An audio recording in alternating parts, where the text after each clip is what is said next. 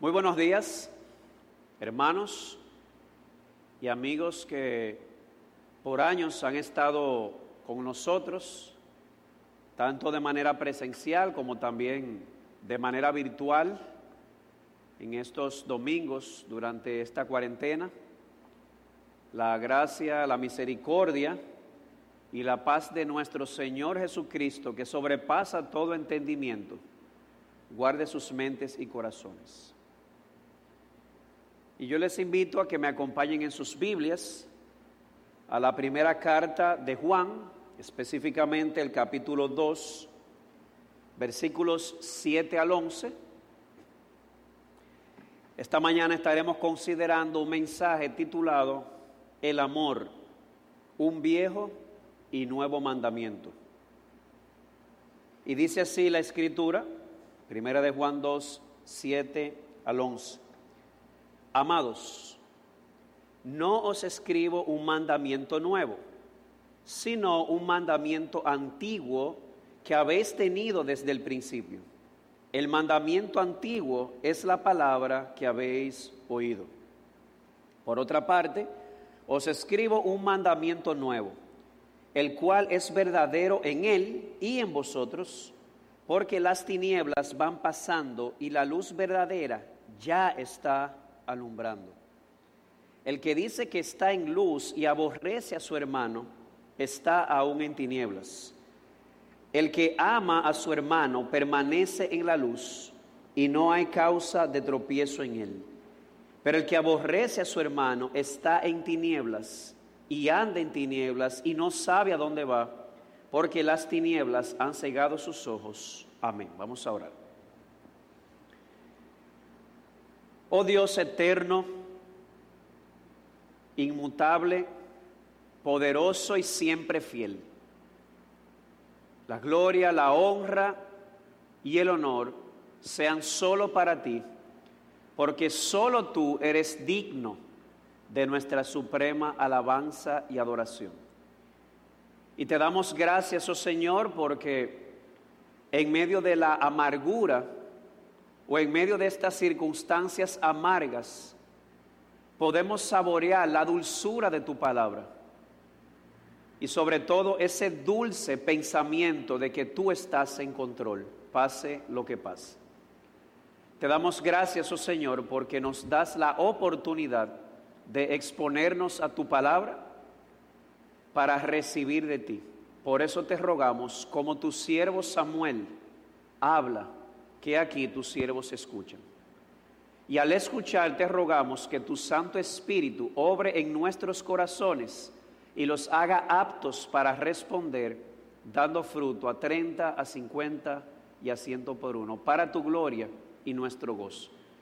Y concédenos, oh Señor, también el gran privilegio de ver a muchas personas venir a los pies de Cristo en respuesta a tu palabra y al poder de tu Espíritu porque te lo rogamos en los méritos de Cristo. Amén. En una ocasión, una niña fue llevada por su madre a ver una antigua y famosa catedral en una excursión vespertina o en un paseo en la tarde.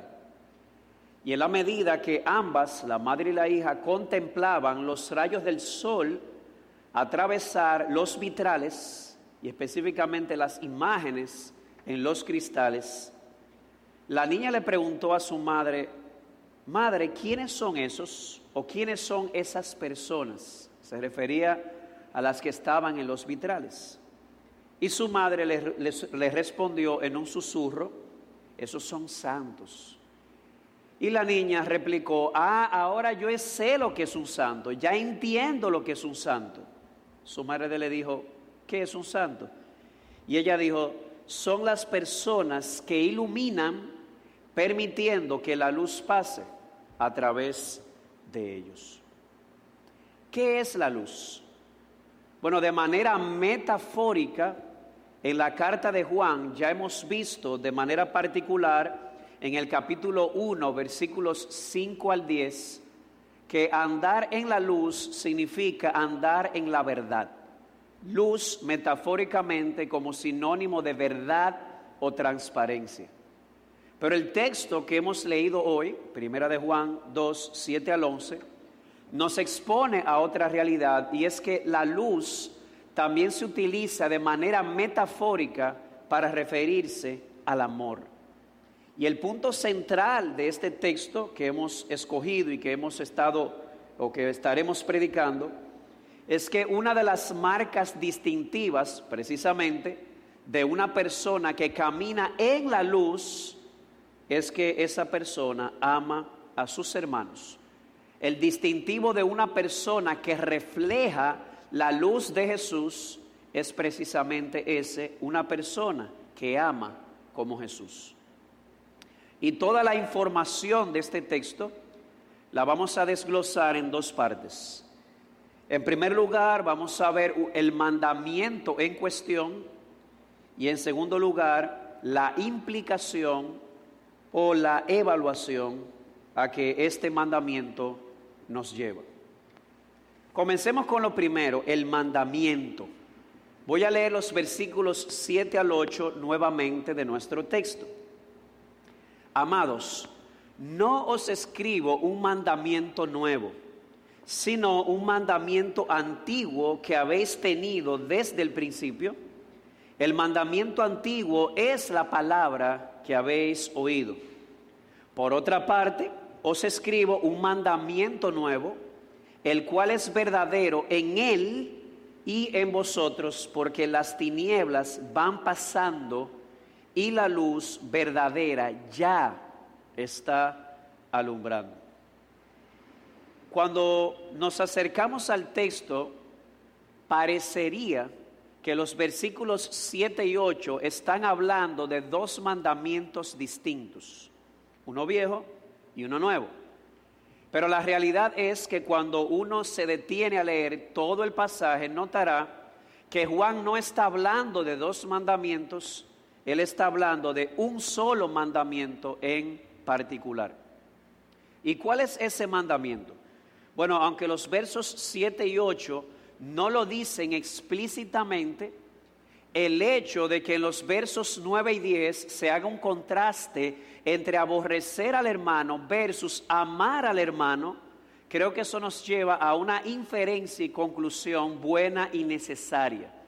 Y es que el mandamiento en cuestión aquí es el mandamiento de amar a nuestros hermanos, el mandamiento del amor. Y esto tiene respaldo en una frase paralela que el mismo Juan utiliza en su evangelio, específicamente en el capítulo 13, versículo 34, que dice, un mandamiento nuevo os doy, que os améis los unos a los otros que como yo os he amado, así también os améis los unos a los otros. De modo que este viejo mandamiento, nuevo mandamiento, no es más que uno. ¿Cuál? El mandamiento a amarnos unos a otros, así como Jesús nos ha amado. ¿Qué tan importante es el mandamiento del amor? ¿Qué tan vital es? Bueno, es tan importante que según la sección anterior que vimos, el capítulo 2, versículos 3 al 6, la manera de nosotros saber o conocer, o, de saber que nosotros conocemos a Jesús de manera experimental, es si nosotros guardamos sus mandamientos. Leo el verso 3, y en esto sabemos que hemos llegado a conocerle si guardamos sus mandamientos. Y enseguida entonces en el verso 7, Juan introduce un mandamiento particular. Un mandamiento que es antiguo, un mandamiento que es nuevo, pero al final es el mismo. El que nos amemos los unos a los otros. Así que vuelve la pregunta, ¿qué tan importante es el amor en la vida de un cristiano? Bueno, si la manera de saber que conocemos a Jesús es guardando sus mandamientos, y de manera particular aquí se introduce el mandamiento de amarnos unos a otros, está claro por la conexión que la prueba definitiva y específica de nuestra obediencia a Jesús es precisamente la prueba del amor. Y esto queda verificado o confirmado una vez más aquí mismo en la carta en el capítulo 3, versículo 14, que dice literalmente, sabemos, sabemos que hemos pasado de muerte a la vida porque amamos a los hermanos. De modo que hay un mandamiento en cuestión, aunque parece estar hablando de dos cosas, Juan habla de un solo mandamiento, el mandamiento de amarnos unos a otros, y el mandamiento es tan vital que Juan nos dice, la manera de, demostrar que conocemos a Jesús es guardando sus mandamientos, y he aquí el resumen de sus mandamientos en uno solo, amarnos unos a otros. Por lo tanto, el amarnos unos a otros en obediencia a Jesús y en eh, imitación a Jesús es la prueba definitiva de nuestro cristianismo. Ahora bien, hay dos cosas que ya se han mencionado pero no se han explicado. Y es que este mandamiento de amarnos unos a otros es tanto viejo como nuevo. Eso llama mucho la atención. ¿En qué sentido es viejo? ¿En qué sentido es nuevo? De modo que necesitamos una explicación. Por un lado, Juan dice en el verso 7 que este mandamiento de amarnos es viejo. Leo, dice, amados, no os escribo un mandamiento nuevo, no es nuevo, sino un mandamiento antiguo que habéis tenido desde el principio. El mandamiento antiguo es la palabra que habéis oído. De modo que el mandato de amarnos unos a otros es un mandato antiguo, no es nuevo, es viejo. ¿En qué sentido es viejo? Bueno, este mandamiento es tan viejo como Moisés. ¿Cómo así? Bueno, este mandamiento de amarnos no es una novedad en el Nuevo Testamento. Es un antiguo mandamiento, dice Juan, así le llama. Se trata de un mandamiento antiguo, tan viejo como Moisés, porque ya desde Levítico 19, versículo 18, Moisés ya nos había escrito por inspiración las siguientes palabras. Amarás a tu prójimo como a ti mismo. De modo que este mandamiento de amarnos es viejo. ¿En qué sentido? Es tan antiguo como Moisés. No es un mandamiento nuevo o exclusivo en el Nuevo Testamento. Es tan antiguo como Levítico 19, 18. Ama a tu prójimo como a ti mismo. Pero este mandamiento no solamente era tan viejo como Moisés, este mandamiento era tan viejo como la conversión de ellos, o tan viejo como su conversión. ¿Cómo así? Leo el 7, nuevamente, amados, no os escribo un mandamiento nuevo, sino un mandamiento antiguo que habéis tenido desde el principio. Cuando él dice que habéis tenido desde el principio, ¿a qué principio se refiere? Bueno, creo que eso se queda explicado en la última parte del verso 7. El mandamiento antiguo es la palabra que habéis oído, que tenéis desde el principio, que habéis oído. De modo que estos hermanos habían escuchado este mandamiento desde su conversión. Desde la primera vez que ellos escucharon el Evangelio, ellos recibieron este mandamiento. O dicho de otra manera, cuando ellos escucharon el Evangelio por primera vez, una de las lecciones del Evangelio que ellos recibieron fue esta, amarse unos a otros. Y esto queda confirmado o verificado en el capítulo 2, versículo 24, que nos dice, si lo que oísteis desde el principio permanece en vosotros, vosotros también permaneceréis en el Hijo y en el Padre. Y una vez más lo reexpresa en el capítulo 3, versículo 1, que dice, porque este es el mensaje que habéis oído desde el principio, que nos amemos unos a otros. ¿Cuál es el punto? El punto de Juan es que el mandamiento que él estaba reafirmando o reforzando en este pasaje no era una enseñanza nueva para ellos. era el viejo mandamiento de Moisés, pero al mismo tiempo ellos lo habían escuchado desde el mismo principio de su conversión. Desde que ellos escucharon la palabra de Dios por primera vez, ellos habían recibido este mandamiento de amarse unos a otros. Y es interesante cuando vemos esto. ¿Por qué? Porque Juan no está cargando a los hermanos con una enseñanza nueva. Juan está reforzando o reiterando el mismo mandamiento que ellos escucharon desde su conversión. Amado hermano, préstale atención a esto que estamos diciendo. Porque hasta cierto punto esto es una reprensión tierna a aquellas personas que siempre andan buscando algo nuevo, como los atenienses de Hechos 17, que al parecer nunca están satisfechos y siempre andan buscando una nueva enseñanza. Escucha esto. La originalidad del cristianismo es que no pretende ser original. La novedad del cristianismo es que no pretende traer un nuevo mensaje.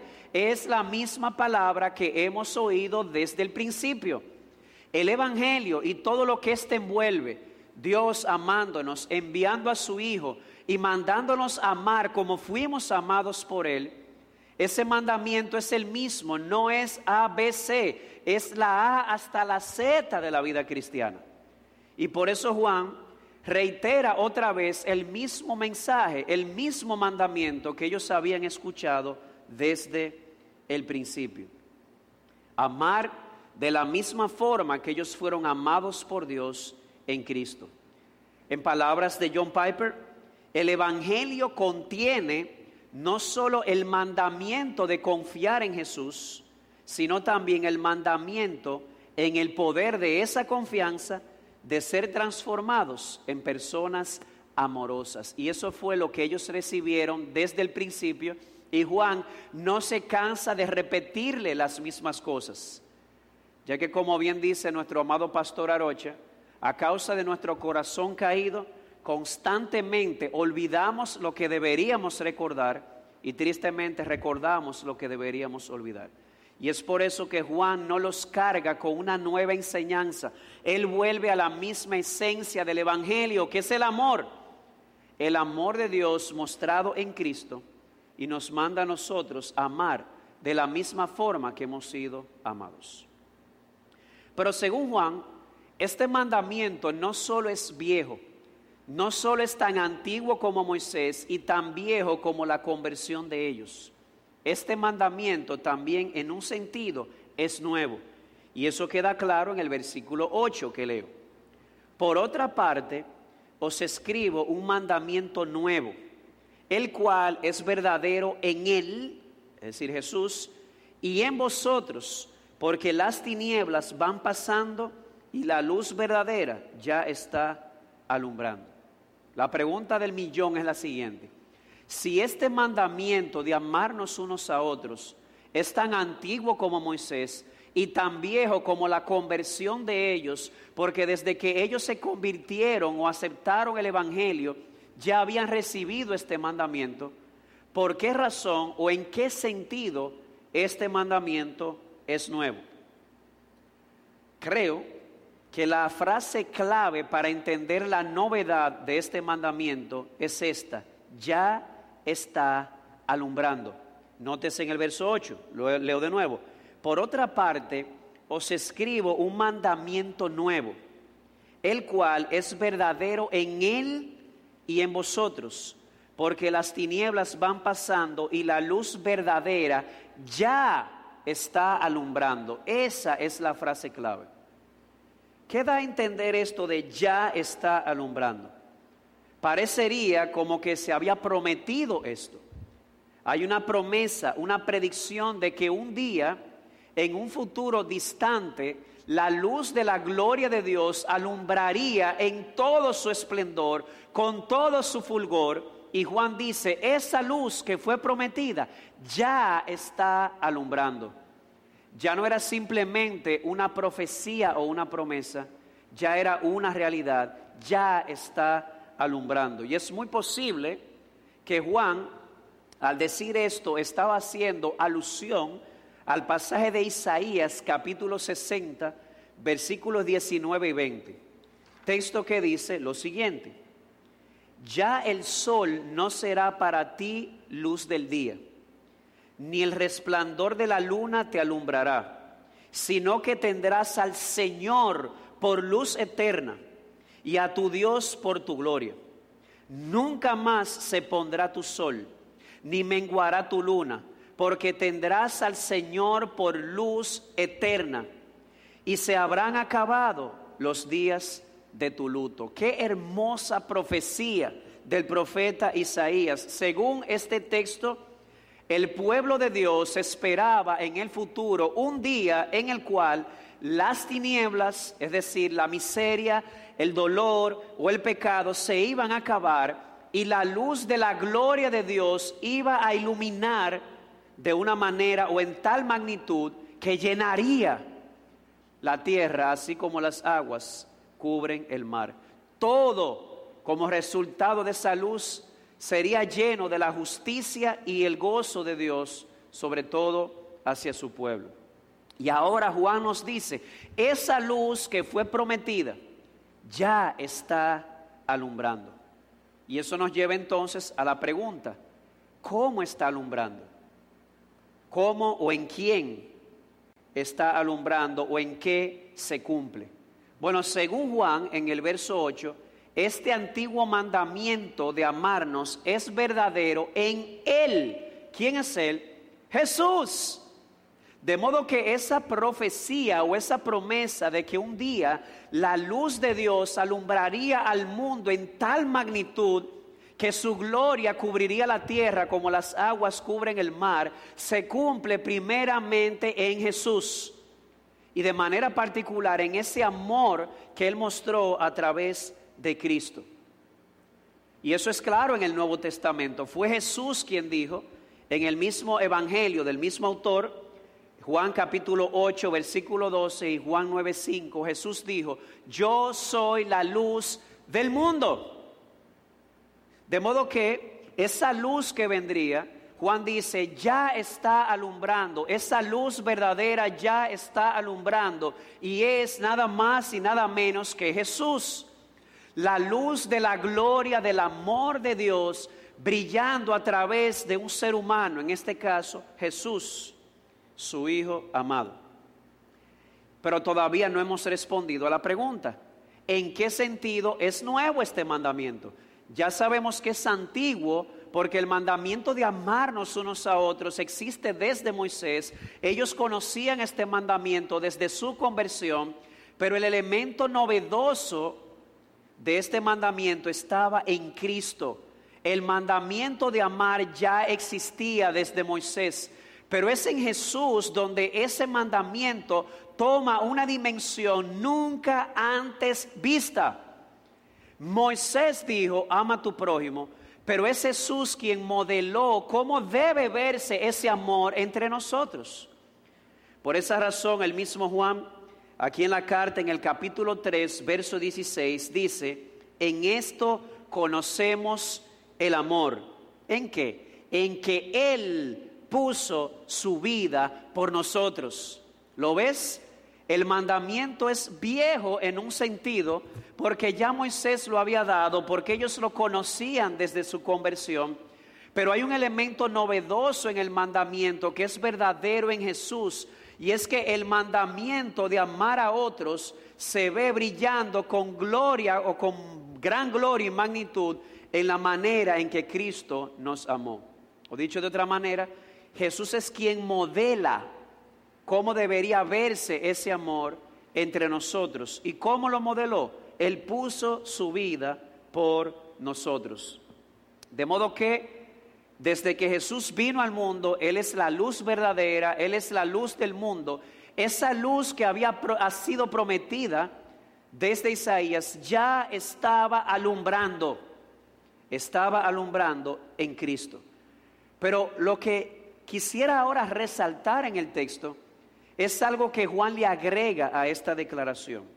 Oigan esto, versículo 8.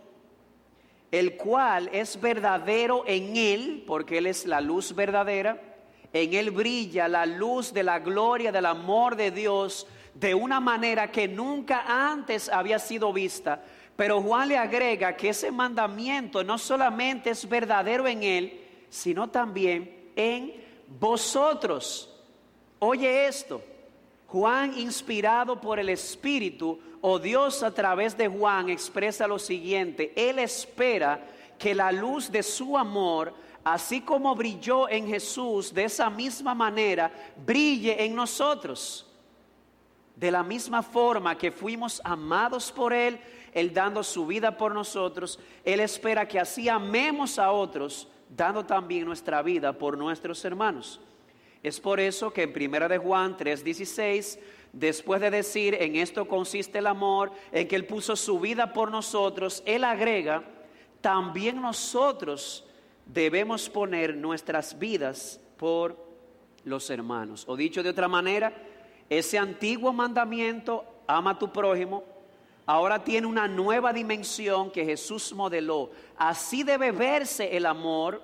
Y cuando Jesús modela ese antiguo mandamiento, la luz de la gloria del amor de Dios brilla de una manera nunca antes vista en Jesús. Y Juan dice, y Dios espera que de esa misma manera brille también en ustedes. Este mandamiento es verdadero en Él. Él amó como nadie nunca había amado. Modeló ese antiguo mandamiento, pero también es verdadero en ustedes. Dios espera que nosotros seamos lunas. Digo lunas porque Jesús es la luz verdadera, dice Juan. Él es el sol y nosotros somos lunas. ¿En qué sentido? Deberíamos reflejar su amor hacia otros. Ese antiguo mandamiento de amar al prójimo, de amar al hermano, Jesús lo modeló dando su vida por otros y Él espera que nosotros amemos de la misma manera que Él nos amó a nosotros, poniendo nuestra vida por nuestros hermanos. En palabras nuevamente del pastor John Piper, todo lo dicho se resume así. Dado que la luz verdadera ya está brillando, es decir, Cristo, el resultado es que el mandamiento de amar se ha hecho realidad en Cristo y se está haciendo realidad en nosotros y en ti en particular. Dios espera que ese mandamiento que se hizo, que fue verdadero en Jesús, también sea verdadero en ti y en mí. Así que, amados hermanos, cuando nosotros obedecemos a Jesús y de manera particular en este mandato de amarnos unos a otros, cuando nosotros amamos como Él amó, cuando nosotros vivimos como Él vivió, cuando andamos como Él anduvo en amor, la luz de Él se va a reflejar en nosotros, Él como el sol y nosotros como la luna. Porque este mandamiento fue verdadero, es verdadero en Él, y dice Juan, y también en vosotros. De modo que cuando el amor de Cristo brilla a través de ti, mostrado en cómo tú amas a tu hermano, en esa misma medida su luz se refleja en nosotros. En resumen, Aquí en Primera de Juan, capítulo 2, versículos 7 al 11, no tenemos dos mandamientos, solo uno, el amarnos unos a otros.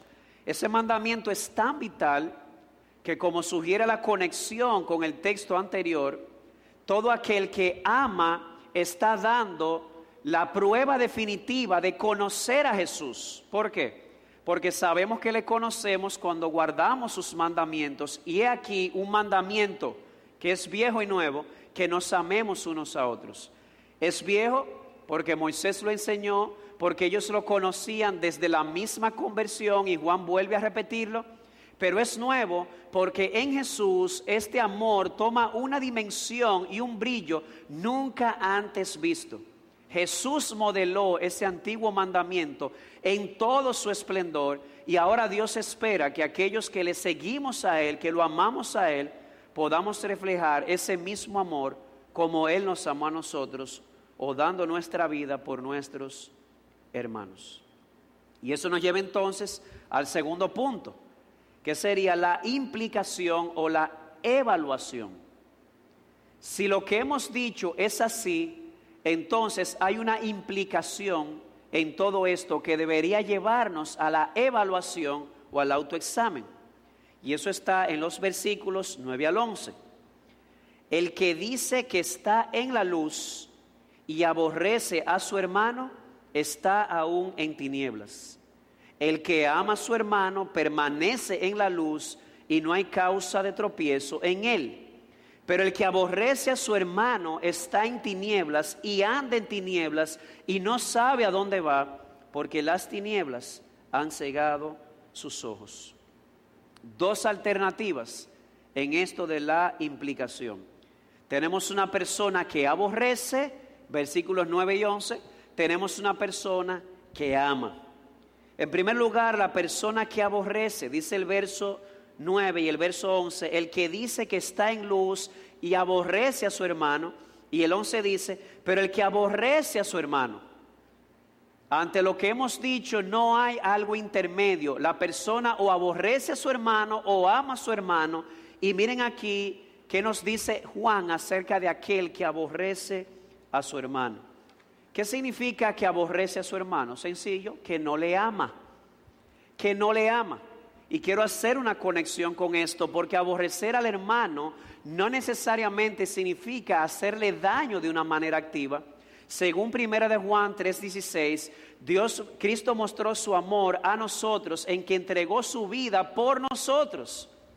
Por lo tanto, no hacer lo mismo por otros es una forma de aborrecerles porque no hay un lugar intermedio. Usted ama al hermano o aborrece al hermano y usted aborrece al hermano cuando no lo ama como Cristo lo amó a usted o como Cristo nos ha amado a nosotros.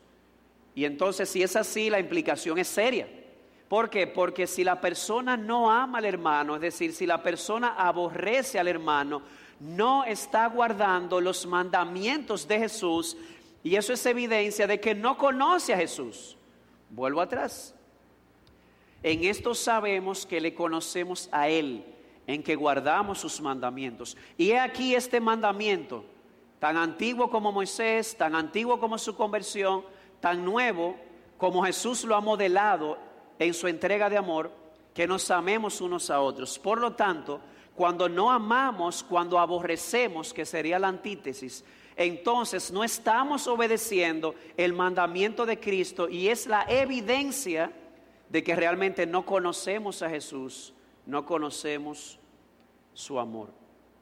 Por lo tanto, si hay una persona escuchándome que dice, yo ando en luz, yo conozco la luz, pero no ama a su hermano, se está engañando, pero se está engañando a tal punto de que es ciego, dice el texto. Las, las tinieblas son tal que no le dejan ni siquiera ver. Él dice, yo ando en luz, pero no ama. Eso es la evidencia de que anda en tinieblas. Pero ¿cómo es que una persona que anda en tinieblas dice andar en luz? Tiene que estar muy ciega para eso. Y yo quiero, amado hermano, que tú lo pienses, que tú lo analices en detalle. Esto lo veremos mucho en detalle más adelante, porque estamos hablando de amar al hermano. Y yo quiero bajar más profundo a una realidad tuya. Cuando hablamos de amar al hermano, tú estás pensando en el hermano fulanito, en la hermana perenceja, pero tú estás pensando en tu esposa que la tienes a tu lado. Solamente una persona ciega que no está mostrando un amor sacrificial hacia su esposa, como Cristo dio su vida por su esposa, y luego dice, anda en luz, hay que estar muy ciego para eso. De modo que quiero llamar la atención a esto porque si vamos a aplicar este antiguo y nuevo mandamiento de amar, pero amar como Jesús amó, de la manera en que Él modeló, tienes que comenzar por el hermano que tienes más cerca, tu esposo, tu esposa, tus hijos. De modo que no vengas con este cuento, no a mí, sino a Juan, de que yo ando en luz y no amas a tu esposa, no amas a tus hijos de manera concreta. Y digo esposa e hijos, aunque esto se aplica a todos los hermanos, porque ellos son tu prójimo más cercano.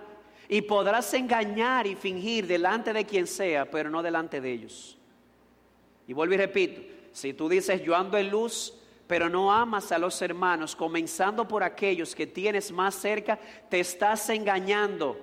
Andas en tinieblas, eres ciego.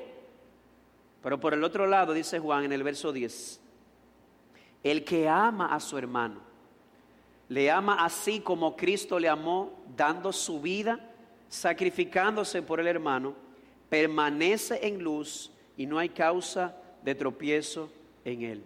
Es una conexión inevitable.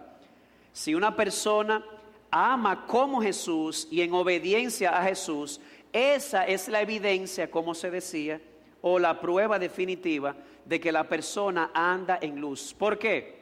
Porque la luz de la, la, luz verdadera de la cual Juan nos está hablando es verdadera en Cristo y brilla a través de Él en la forma en que Él nos amó dando su vida por nosotros. Y esa luz debería ser verdadera también en nosotros. Por lo tanto, la manera de mostrar que estamos en la luz de Cristo o que reflejamos su luz es amando como Él.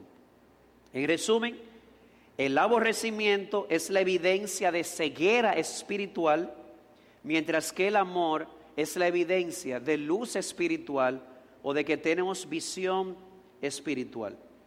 Dicho de otra manera, la evidencia de que una persona ha sido trasladada de las tinieblas a la luz admirable de nuestro Señor Jesucristo es precisamente el amor de Cristo. Ese amor que comenzó a brillar cuando Él vino al mundo y dio su vida por nosotros y ahora Él espera que esa misma luz siga brillando a través de nosotros en la medida que nosotros amamos a nuestros hermanos. Y en la medida que esta luz se sigue expandiendo, la gloria de Dios llenará el mundo como las aguas cubren el mar. Así que, amado hermano,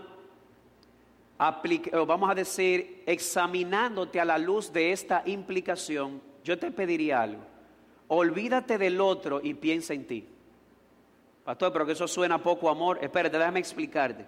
Cuando digo que te olvides del otro y piensa en ti, lo que quiero decir es que dejes de pensar en que el otro no te está amando y comienza a pensar en cómo yo puedo amar a otros. Cuando Jesús vino al mundo y modeló ese amor, Él amó a la iglesia hasta el punto de morir por ella, aun cuando la iglesia le estaba dando la espalda en lugar de estar cuestionando por qué el otro no me ama, no me muestra de manera concreta el amor, la pregunta es, ¿cómo puede la luz de Jesús brillar a través de mí? ¿Cómo puedo yo amar de manera concreta a otros? Ese es el punto. Estas cosas, dice Juan, se escribieron para que sepáis que tenéis vida eterna. Y aquí un indicativo o una clara evidencia de que tenemos vida eterna, y es que amamos a nuestros hermanos, así como Cristo nos amó a nosotros. En conclusión, caminar en la luz significa, por lo que hemos visto en el capítulo 1, caminar en la verdad o caminar en transparencia. Pero ahora Juan le agrega otro tenor a lo que significa luz de manera metafórica. Caminar en la luz también significa caminar en la obediencia a los mandatos de Jesús y de manera particular al mandato del amor. Andar en luz significa obedecer a Jesús en su mandato de amar. Andar en luz significa andar como Él anduvo, amando como Él nos amó a nosotros. Así que quieres saber si eres creyente, amado hermano. Quieres saber si andas en luz.